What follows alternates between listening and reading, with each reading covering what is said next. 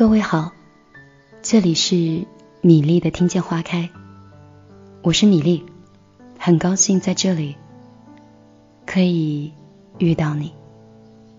无论你是老朋友还是新朋友，相信在这里你都会找到一个角落，让你去逃避生活中的喧嚣。每次在上节目之前，我都会很好奇。你说，电波另一端的你是什么样子的？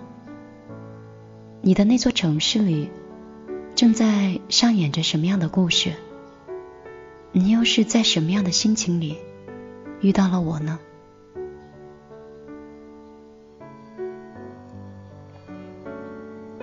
我现在依然是在哥哥的书房里。在新疆最北部，一个很小的小镇上，我从来没有见过那么美丽的小镇。即便是有的时候偶尔到国外去玩，也看不到比这里更干净的天空。昨天我们这座小镇上下了一场很大的雨，我哥告诉我。说在这里很少会下那么大的雨，而今天早晨起床之后，就发现晴空万里，这里的蓝天好像被昨天的雨水洗刷之后，就像海水一般蓝。你在漫画里才会看到的云朵，在这里就好像是随处可见的风景。我总觉得这里的天空。美得像童话一样，所以我喜欢在这里，让自己去静一静，躲开一些喧嚣。可能每个人都有不同的放松方式，那这个就是我的一片净土。你能听到吗？就在我刚才说话的时候，我听到了院子里那条狗的叫声，还有窗台上有鸟儿拍了拍翅膀飞走的声音。然后我每天就是不怎么碰手机，跟孩子享受一下天真无邪的快乐，跟妈妈在一起。享受和家人在一起聚会的时光。以前看过一幅漫画，说这个世界最美丽的东西都是免费的，而我们 总是错过了很多美好的事物，去花费更大的精力和时间去赚取那些昂贵的东西，而那些真正的快乐。往往是不需要钱的。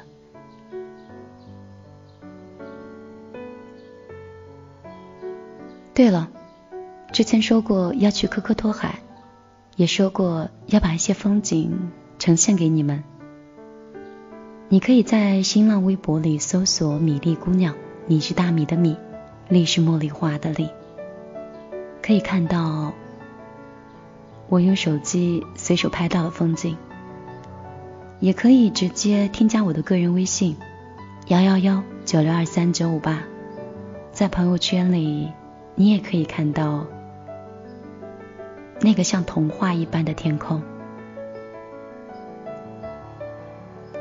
今天晚上呢，米莉要为你分享的是关于阅读的一篇文章。文章的原文叫《你只是看起来很爱读书》。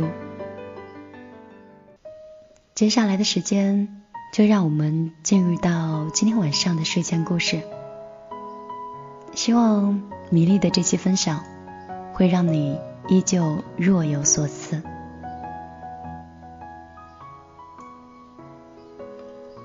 你只是看起来爱读书。我妹去相亲，对方是一个私企的老板，条件不错。就是学历比我妹低了两个档。不过介绍的人反复强调，人家是一个爱看书的好中年，一直秉承的是好好学习、天天向上的理念在用功，所以学历根本就不是事儿。我妹想一想也对，然后就去了。结果男方讲了一晚上的养生大法和黄黑段子，而我妹说墨菲定律的时候，他就懵了。回来后，介绍人问：“他是挺有学问的吧？你看出来了吧？”我妹说：“我还真没看出来。他平时都读什么呀？”介绍人说：“别的我倒不知道，但是你看看人家这朋友圈，一天转发二三十条，你看看这阅读量。”然后我妹就不再说话了。之前认识了一个面相大师，挺牛的。别的不说，有一点我觉得很有趣，就是他能看人学历，具体点就是他能。算出来别人读过多少年的书。他说，人读的书呢，都在脸上写着呢。读书少的人，脸上会有一种狭促、盲目和幼稚，这是精神饥饿的表现。读书越多，这种恶相就会越少，因为读书能让人明是非、通情理，所以读书越多的人，精神上往往是不容易被困住。面相也相对是比较温和、协调、自在，越不可能会出现那种难堪的粗俗和狭隘。当然，读书不是为了变好看，更当然也不只是为了变有钱。在这两个可能出现的附加值之外，读书是有其他的意义的。让我们来听他们说。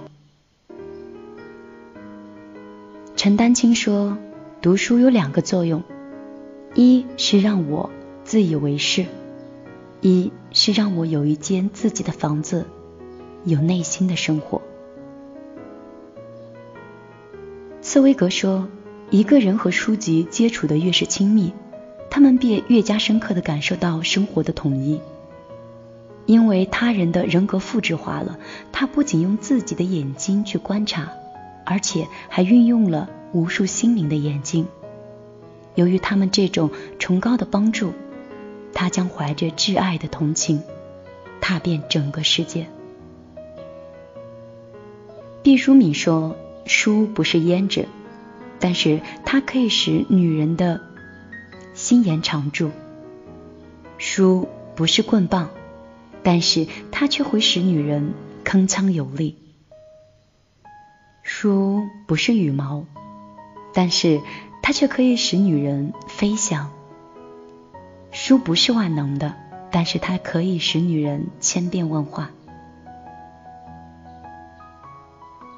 伏尔泰也曾说过：“当我们第一遍读一本好书的时候，我们仿佛找到了一个朋友。”当我们再一次读这本好书的时候，那种感觉就仿佛是和老朋友重逢。知乎上有一个网友说：“读书会让你内心笃定，却又不会过于固执。它能让你看到他人眼中的世界，也能让你清楚的知晓你自己。”还有一位网友是这样说的：“说长期读书的人。”会有很明显的不同，他们会在公众场合里偏于安静，发言的时候会直戳重点，逻辑清晰，做起事情专注度极高，不会大声的吵闹。他们的学习能力强，接受新的事物很快。但是现在有一个非常诡异的现象，人人都说读书好，人人读书。都特别少，很多人都是看起来很爱读书而已，这可能跟人心的浮躁和功利化是有关的。阅读说到底是一种精神劳动，越是有用的书，读起来可能会越累，因为需要配合深入的思考，需要花费心力去理解其中的含义。而读后的收益往往却没有那么立竿见影。很有可能我们费了很大的力气读完了一本书，但是并不能立刻的感到获得了什么。于是很多人便开始没有耐心去等那个潜移默化的影响出现。我付出了精神的劳动，却不能得到应得的补偿，那么读它又有何用呢？有这个时间，倒不如去追一个电视剧。心态不对，行为就是变形，结果就是会令人失望。真正能从读书中获得益处和乐趣的人，往往都会对阅读保有悦纳心和敬畏心。我知道这是一本好书，所以我读后将会有所得。我愿意安心的等待那个好结果出现，而不会要求立刻的变现。这才是阅读的真正的心态。在这里，其实我最想隆重的指出的是，看字并不等于是读书。比如说，天天的刷朋友圈，看再多不转。不是中国人，那些都是无效的。读一本书和读十万字是不同的。一本书它是一个系统的、完整的、深化的体系，它本身就是一个黄金屋。而那些零散的文字的碎片，它是永远都没有办法堆叠在一起的金子。即使有的时候看起来很美，但是很难促使你深入思考。帮你构建完善的思维。就比如说，不管你吃了多少瓜子、薯片和巧克力，它永远都不可能替代我们生活中的一饭一菜一汤的正餐。零食可以作为消遣，但是保证身体健康和营养均衡的，还得是我们的正餐。不吃饭，光吃一些炸薯片呀，就算是顶住了饥饿感。那依旧还是营养不良，搞不好还会得胃溃疡呢。那灵魂的营养不良，就是有一些我们身边朋友的现状，像是总是很迷茫、心浮气躁，想事情又过于偏激或者是极端，没有分寸和界限感，思维逻辑性很差，控制情绪的能力很差。又不懂得去辩证的看问题。如果我说到的这些症状你都有，那你就是时候应该放下你的手机，读一点好书，喂一喂，喂喂你那个如饥似渴的小灵魂了。身体养生靠五谷，灵魂养生就得靠好书。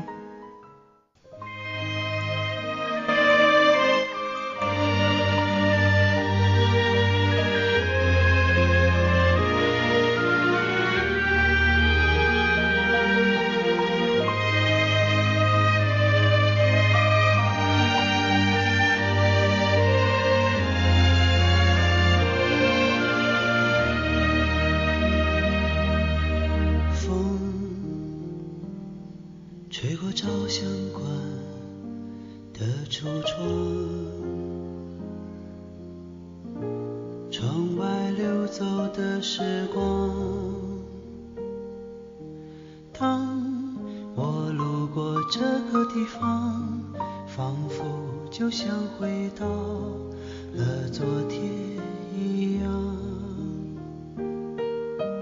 你幸福的靠我的肩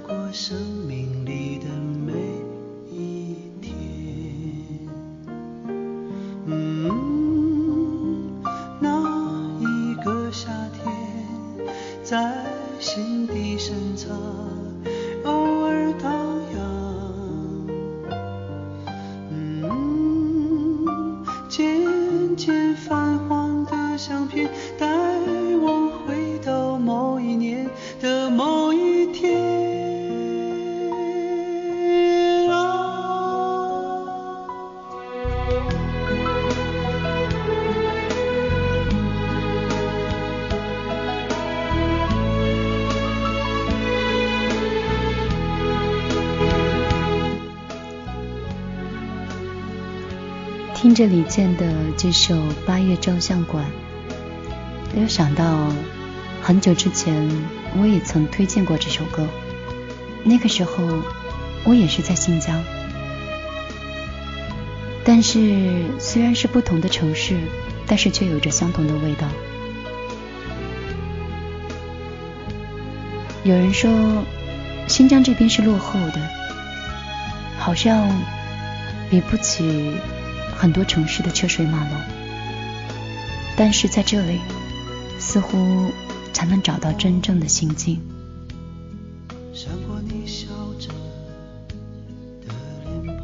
也许外面的生活实在是太丰富了，选择也太多了，总觉得一直在一种疲倦感里。每天往前走一点，都会是一个人生的岔口，每一个岔口都是一个选择，久了就好像是逛迷宫一样，每一个选择，若是选的不对了。就会走了一圈，又走到原路。很喜欢新疆的这种生活，这里没有太多的选择，也没有太快的发展。总觉得这里很多生活就像是一条路一样，在这条路上，不管是乡间小路，还是……刚刚修出来的国道，陪伴你的永远都是同样的蓝天和同样的云朵。这里的阳光永远都比其他的城市更加明媚。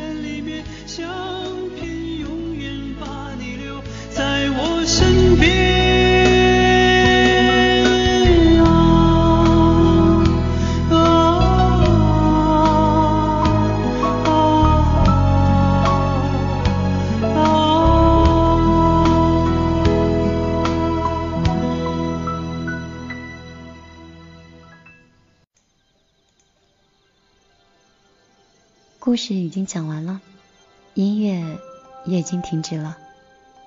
你是想再听我跟你碎碎念上一会儿，还是已经开始逐渐进入梦乡了呢？还是说我又讲到了什么，让你想到了谁？是否真的就像我们故事里所说的，听一听别人的故事，想一想自己的心事儿？之所以会分享这篇文章，是因为我最近的时候在机场买了一本书，在下飞机之前，故事就已经看完了。是年龄大了吗？还是很喜欢老书？还觉得歌曲总是以前的好听？这两天在家里，有时候不想玩手机，就想去翻一翻。一些排行榜的书，或者是推荐的一些暖文，但是总是觉得看起来很浮躁。无论怎么样，第二天都不会记得昨天的故事讲的是什么。但不像曾经看完一本书，即便当时并不是很理解，时间很久以后，如果时间和人物有所重合。便让你顿时想到了故事里的情节和人物性格。所以有时候米粒在节目里面分享的很多文字和故事，都是我自己喜欢的。可能看到了很多篇的文章，只选出来一个自己喜欢的。也许是偏颇的，也许是孤僻的。不管怎么样。我喜欢 比较自我的做节目的方式，所以感谢你们一路以来的担待。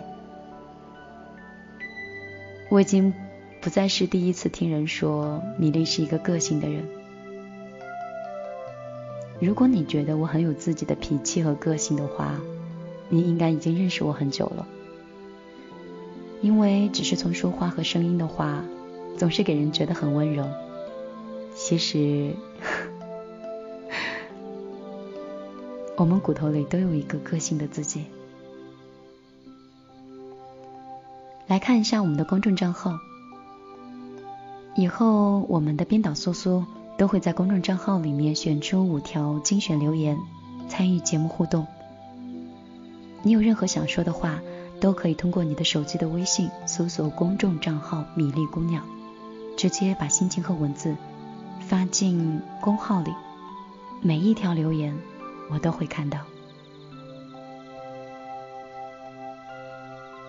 往事随风说：“米粒，我生活在一个没有温暖的家庭，我的爸妈特别封建，对孩子不听话，不是打就是骂。这种状态到现在还是持续着。我从小习惯了这样的模式，直到我十九岁那年出去打工回家，我再也受不了了。一直到我遇到他，他很宠我，很爱我。”那个时候，我根本对他没有什么感情，但还是投入了他的怀抱。我爸妈就是那种掌控欲望很深的人，不喜欢我自作主张，怎么样都不会同意。就这样，我们拖了三年。其中父母呢是反反复复，一会儿同意了，一会儿不同意，到最后我累了，爸妈就问我：“你打算结婚了？”我就觉得我的父母肯定又会说话不算数，我说算了，我不结了，我就再嫁。我特别恨我爸妈，我前男友不高，我恨我父母追求不同。我喜欢享受，只要爱我，而我父母就是。还好音乐刚才停止了，因为下面的话，我觉得我已经念不下去了。往事随风。我们这位朋友，马上米粒可能说出来的话，会触及到你的自尊，可能会有一些犀利的语言会伤害到你。首先很感谢你会相信我，选择把你心里最痛苦的事情讲给我听。但是我想说，你的父母并没有错。爱的表达方式有很多种，打也好，骂也罢，那都是不得当或者是并不是很好的表达爱的方式。但是这并不影响所有父母对孩子的爱的质量。我和你一样，我小的时候，我妈不爱打人，但我爸会。虽然我挨打很少吧。但是每次看到哥哥挨打的时候，我总会很害怕。但是那都是小时候，我们几个孩子的成长其实很健康。不对的时候打就打了，长了记性，下次就不会了。爸妈强势也不过是想用他们的方式去保护你而已。爸妈也好，你也好。每个人都各有自己的思想，他们之所以会左右你，是不是你还是让人觉得需要被照顾的？是不是爸妈觉得如果让你单独的出去你会受伤，他们才会管那么多呢？就比如说我，我早期出来创业的时候，我爸妈总是不愿意。离开新疆的时候。我妈哭着跟我说：“你爸说了，如果这次你走，以后就不要再回来。”因为他们用了一种最强势的方式，想让我安稳的留在他们身边。但是当时我很倔强，我觉得我什么都可以，我就离开了。一年之后，我爸妈对我非常放心，他们不仅觉得我的选择是对的，同时我也成为了家中。他们最大的一个骄傲。那你呢？如果一段爱情你拖了三年，爸妈都没有同意，而且是在半同意不同意的时候，你还赌气的说算了，你不结了。作为女儿的话，我觉得你不对，你在挥霍爸妈的一种爱，我们再来看下一位小米料，在公众账号里，孤寒远洋说：“米粒，为什么你总能把一些复杂的、别人看不透的东西看得那么透，说的那么通透呢？有吗？我只是像一个朋友一样，站到你的位置，去帮你看一看你此刻的现状呀。”也许有一些问题是我曾经遇到的，也许没有遇到的，可能在书上见过。所以，读书要多重要呀！事物的本身本来就很简单，只是我们人把它想复杂了。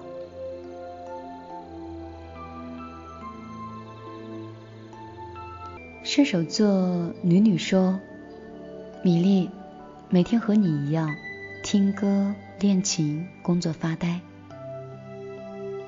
喜欢你的声音给我的宁静和温暖，让我不再感觉到孤单。我不知道你多大，我今年已经三十三岁了，却像是活在二十岁的诗情画意里，经历了很多生死、跌落。我一直在寻找各种方式去鼓励自己，去乐观、美好、幸福。无意中，我听到你那篇“房子是租来的，可生活不是”，我很喜欢，因为我就是这样活着，一边旅行，一边工作，一边学习，一边释怀过去。谢谢你，你的文章又给了我一次美好，为你的触动掉了很多眼泪。